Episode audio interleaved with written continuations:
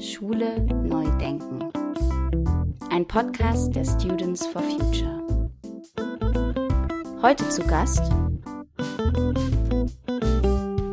Helmut Wohlmann.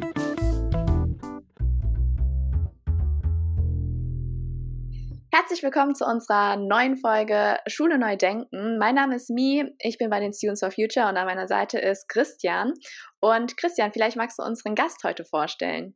Ja, sehr gerne. Wir haben nämlich heute Helmut Wohlan zu Gast und äh, er wird uns heute einiges über die Ideenwerkstatt von morgen erzählen. Und äh, mit diesem spannenden Thema möchte ich auch direkt an dich übergeben. Erzähl uns doch erstmal, wer du bist und was die Ideenwerkstatt denn überhaupt so macht. Ja, hallo Mi und hallo Christian. Ich bin Helmut Wohlmann und ich habe 2013 nach meinem internationalen Freiwilligendienst in Brasilien die Ideenwerkstatt von morgen gegründet. Zunächst diese ähm, Bildungseinsatzkommando, dann diese Bild äh, Bildungsagenten und jetzt haben wir sie in die Ideenwerkstatt von morgen ähm, umbenannt, auch aus, ähm, weil man BildungsagentInnen so schlecht gendern kann, erst recht nicht in der URL. Ähm, und wir machen Schul Workshops an Schulen. Ähm, wir sind ja alles mal, alle mal Schüler gewesen und hatten interessanterweise auch alle irgendwie teilweise auch Probleme so ein bisschen mit der Schule, teilweise mit den Inhalten, die vermittelt werden, teilweise mit der fehlenden Interaktivität, dass man so viel lernen muss, was vor 100 Jahren festgeschrieben wurde und eigentlich auch nicht mehr diskutiert wird. Das war alles ein bisschen trocken und wir haben gesagt, es gibt so viele wichtige Dinge in der Welt, an denen man lernen und verändern kann. Ich glaube, das Ziel von Bildung ist in erster Linie, lernen, die Welt zu verändern und erst im zweiten Schritt die Wissensaneignung. Das ist eigentlich nur ein Unterbereich, was in der Schule passiert. Und das Lernen der Welt zu verändern, das macht eigentlich Bildung wirklich spannend, das macht Lernen spannend und das ist die Grundvoraussetzung, das für viele Kinder und Jugendliche heute überhaupt zu lernen. Und das versuchen wir mit der Bildung, äh, Ideenwerkstatt zu machen. Thematisch dreht sich bei uns alles um Bildung für nachhaltige Entwicklung.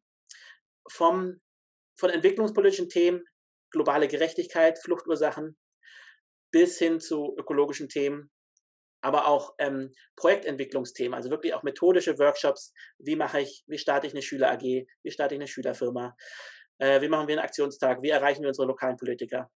All das sind sozusagen die Themen, die Studierende, wir sind alle Studierende, die an Unis schon auch verschiedene Studiengänge, teilweise auch in die Fachrichtungen machen, zu denen auch die Workshops gemacht werden. Und wir kommen dann an Schulen und die Studierenden vermitteln an die Schüler oder machen mit den Schülern. Wir vermitteln wenig, versuchen es zumindest auch viel interaktiv zu machen. Wir machen eigentlich gemeinsam Projekte dann mit Schülern. Im Idealfall während Projekttagen oder in Projektwochen. Das klingt super spannend und äh, dieses Prinzip auch, dass Studierende mit SchülerInnen interagieren und dabei ja wahrscheinlich auch sehr viel lernen. Vielleicht kannst du kurz sagen, wie es für beide ja, Parteien so ist, also sowohl von SchülerInnenperspektive als auch von Studierenden. Was, wie nehmen Sie diese Ideenwerkstatt wahr und was waren so Projekte, die ihr gemacht habt? Also für die Studierenden sind wir, glaube ich, ein riesen Experimentierraum. Hier kann man sich einfach ausprobieren. LehramtsstudentInnen wie ihr, die einfach sagen, ich habe viel Verantwortung, die ich später mal tragen muss, die vielleicht auch in den Praktikas mach, tragen muss, wenn ich wirklich Lehrerin bin. Wenn man Bildungsagentin ist, kann man machen, was man will.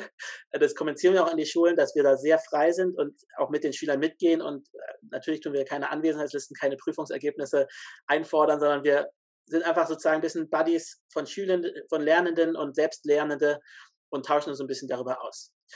Und für Schüler ähm, ist es sehr unterschiedlich. Das kommt natürlich total darauf an, wie uns die Lehrerin ankündigt. Wenn die uns irgendwie ankündigt, hier kommt ähm, der Masterstudent Mi aus dem zehnten Semester und so, dann hat es natürlich einen ganz anderen Eindruck, wie wenn uns ein Schüler ankündigt, der sagt, hallo, ich habe ja jemanden gefunden, der kann sich sehr gut zum Thema Klimawandel aus und der macht mit uns heute einen Workshop.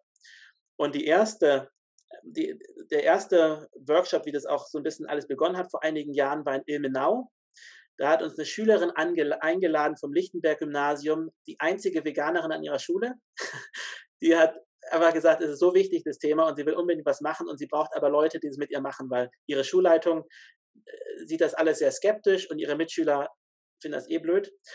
Und dann sind wir da mit 15 Studierenden angeritten und haben drei, drei Tage lang, also die, die hat wirklich es geschafft, ihre Schulleitung zu überzeugen. Luisa war echt eine, sie war einfach hartnäckig, aber auch echt irgendwie begeisternd und süß und hat echt es geschafft, ihre Schulleitung zu sagen, wir machen aber diese drei Tage und die Schulleitung hat sich darauf eingelassen. Ähm, wir haben am Anfang ein Geländespiel gemacht mit der gesamten Oberstufe. Ich glaube, ähm, das waren 500 Schüler, mit denen wir Geländespiel gemacht haben, wo die Ungerechtigkeit zwischen den Ländern weltweit nachgespielt wurde.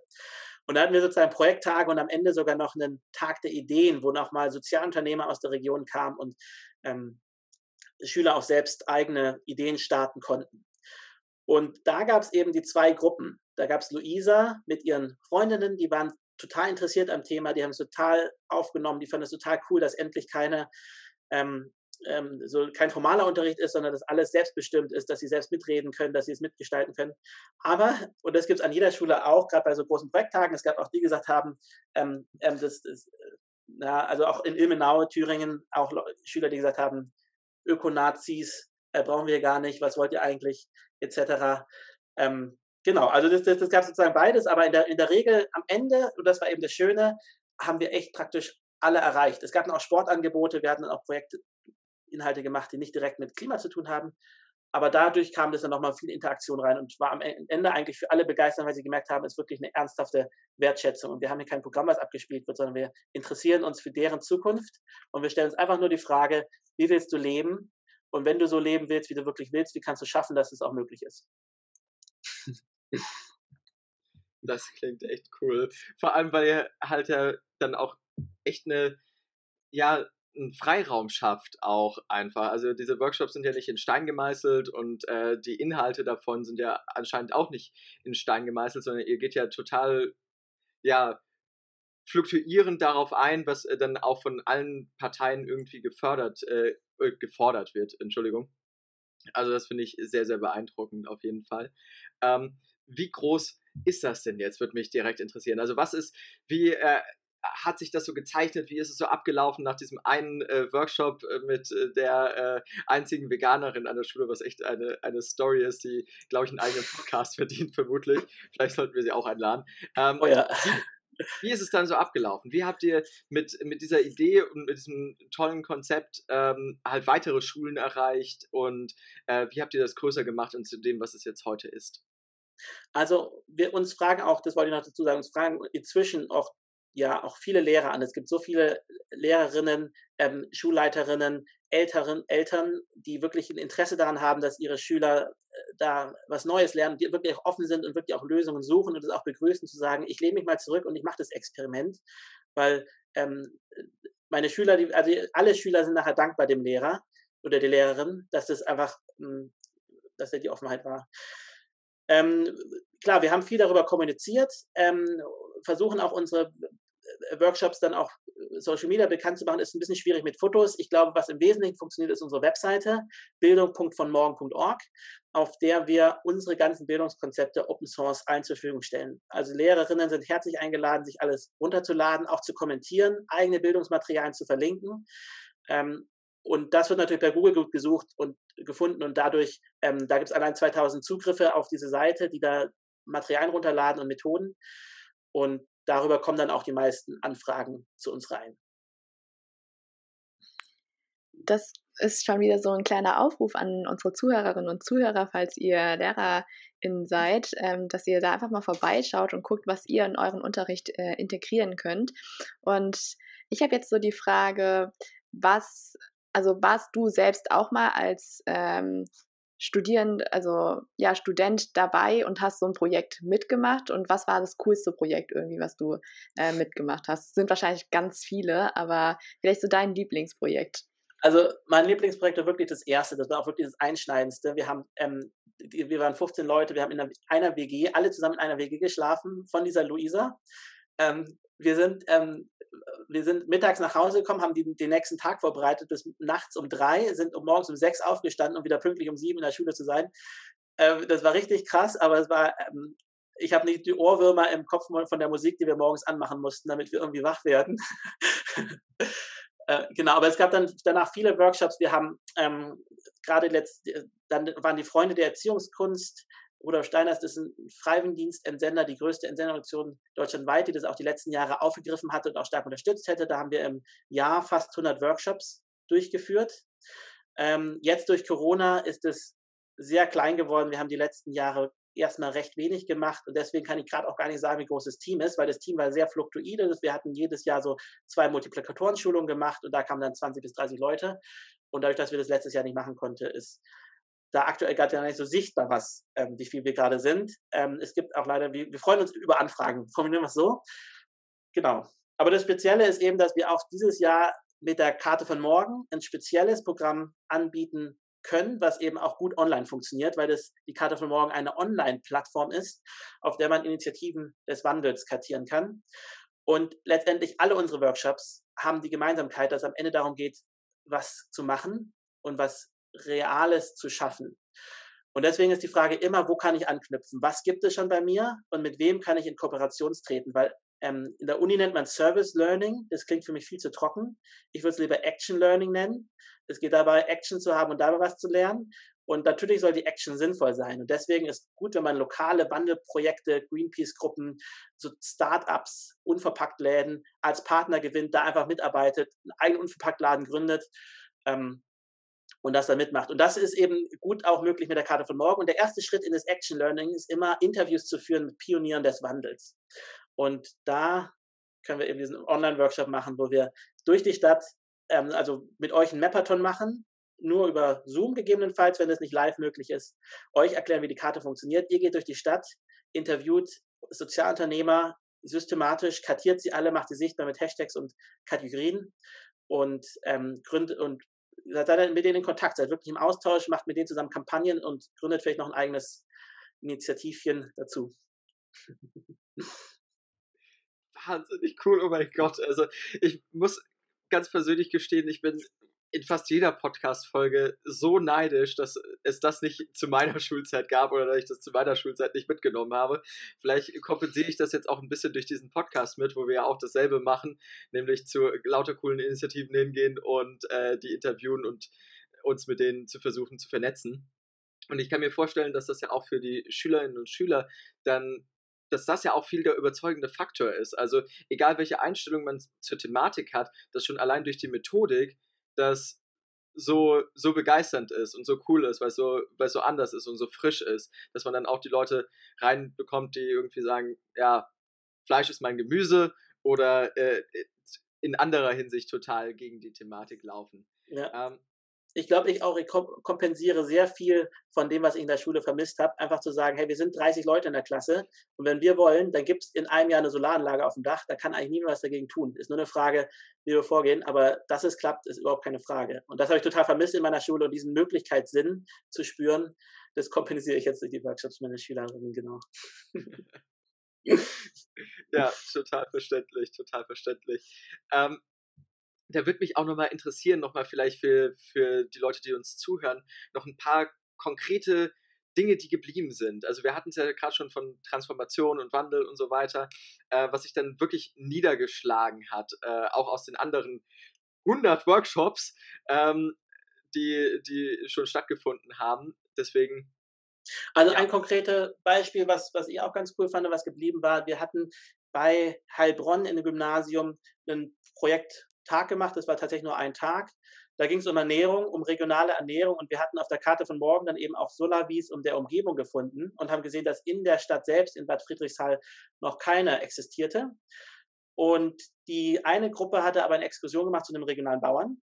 Und der hatte ganz cool erklärt, auch wie das, das war ein Biobauer mit so Permakulturansätzen, wie das alles so funktioniert und wie einfach das ist. Und die haben tatsächlich einen Kartoffelacker angelegt und so eine kleine Solavi, ich glaube zumindest für ein Jahr durchgeführt, das Kartoffeln an Eltern verkauft vom eigenen Schulgelände. Ich weiß nicht, wie der Stand jetzt ist, aber das ist zum Beispiel eines der richtig coolen Projekte, die so daraus entstanden sind. Ähm, ja, sonst auch äh, oft so politische Kampagnen, dass die Schulküche ähm, mindestens einen Tag pro Woche nur vegan ist. Oder zumindest, also in manchen Schulküchen ist schon eine, eine Kunst, es zu schaffen, dass sie zumindest jeden Tag ein veganes Gericht anbietet und solche eher kampagnenähnlichen Projekte, die da dann durchgeführt wurden. Ja, ich finde, dass dieses Organisieren von Schulklassen oder dass sie sich selbst ähm, verwirken, also ihre Visionen und Träume irgendwie verwirklichen können. Das, was dir und wahrscheinlich vielen, die in der Schule waren oder also jetzt schon ein bisschen länger, bei mir ist es auch schon fünf Jahre, sechs Jahre her. Äh, das geht so schnell die Zeit. Äh, ja, dass man da einfach ansetzt und auch, weil du sagst, ja, Workshops, AGs, wie gründet man das, dass es eben auch nachhaltig bleibt. Und ich glaube, dieser nachhaltige ähm, Aspekt ist auch so wichtig, damit es nicht einfach dann morgen aufhört, obwohl ihr jetzt so die Karte von morgen seid. Und ähm, was ist denn so dein Eindruck? Wie, wie nachhaltig kann sowas sein? Also trägt dieser Aktivismus, den man in der Schule beginnt, hat es Effekte dann auf, ja, weiß nicht, aufs Studium, auf die Ausbildung? Ähm, denkst du, ihr könnt damit auch solchen, so einen Effekt erschaffen? Also die, die, die, Nachhaltigkeit, also wenn die, wenn so eine Initiative, zum Beispiel eine Fahrradwerkstatt wurde auch mal gegründet nach so einem Workshop, damit die Leute einfach mehr Fahrrad fahren. Wenn die nach, nach einem halben Jahr schon wieder eingeht, ist das für mich gar nicht das Schlimme. Ich glaube, das Entscheidende ist, Erlebnis zu haben, ich habe meine Schule verändern können. Und dieses, dieses Gewissheit zu haben, wenn ich, ich habe Methoden, ich habe Tools an der Hand, damit kann ich alles erreichen mit den richtigen Kooperationspartnern. Und das zu lernen, ich glaube, das nehmen die Schülerinnen aus diesen Workshops auf jeden Fall mit ins Studium und aber insbesondere natürlich auch in das Leben, diese ganzen Aus Ansagen, so, wir haben das immer so gemacht, wir wissen nicht warum, aber wir machen es weiter oder es geht einfach nicht anders, mach es einfach.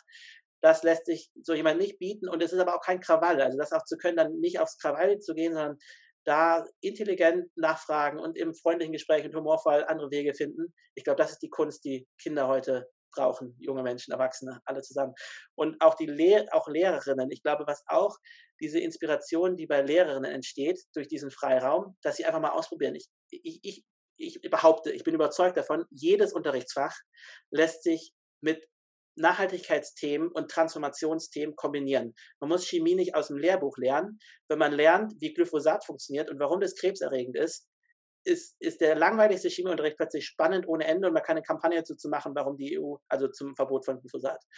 Es gab ein Themenfeld, wo ich mich lange gefragt habe, ob, also Zellbiologie. Da habe ich wirklich habe mich Biolehrer gefragt, ja, was kann ich denn machen mit meinem Thema? Wie kann ich das spannender machen? Da habe ich gesagt, okay, Zellbiologie, keine Ahnung. Seit Corona ist mir klar geworden, mega spannendes Thema. Äh, kann man auf jeden Fall viel erreichen in der Welt, wenn man sich um die Auswirkungen von Impfstoffen, um die Auswirkungen von Verschwörungstheoretikern und dem Diskurs um Impfstoffe und so mit beschäftigt. Unglaublich spannend. ja, wirklich. Ja, und also, es gibt echt einen Physiklehrer an der, am Bodensee, ich glaube, seit wir da waren, ähm, wir haben ein Repair-Café gegründet. Seit der, der seitdem lötet er nicht irgendwelche dämlichen Leiterplatten zusammen, wo die Hälfte keine Lust drauf hat, sondern die Leute bringen einfach kaputte Elektrogeräte mit und sie werden im Unterricht repariert. Und das ist der neue Physikunterricht. Ich glaube immer noch. Also wie geil. Also ich muss mal, ich muss mal, ich falle mal kurz aus der Moderatorenrolle raus. Aber wie geil ist das bitte? Das ist ja fantastisch. Das ist auch ich glaube, das ist auch genau der Ausblick, den wir jetzt für unseren Schluss gebraucht haben, denn die 15-Minuten-Marke ist schon wieder erreicht und auch schon wieder überschritten.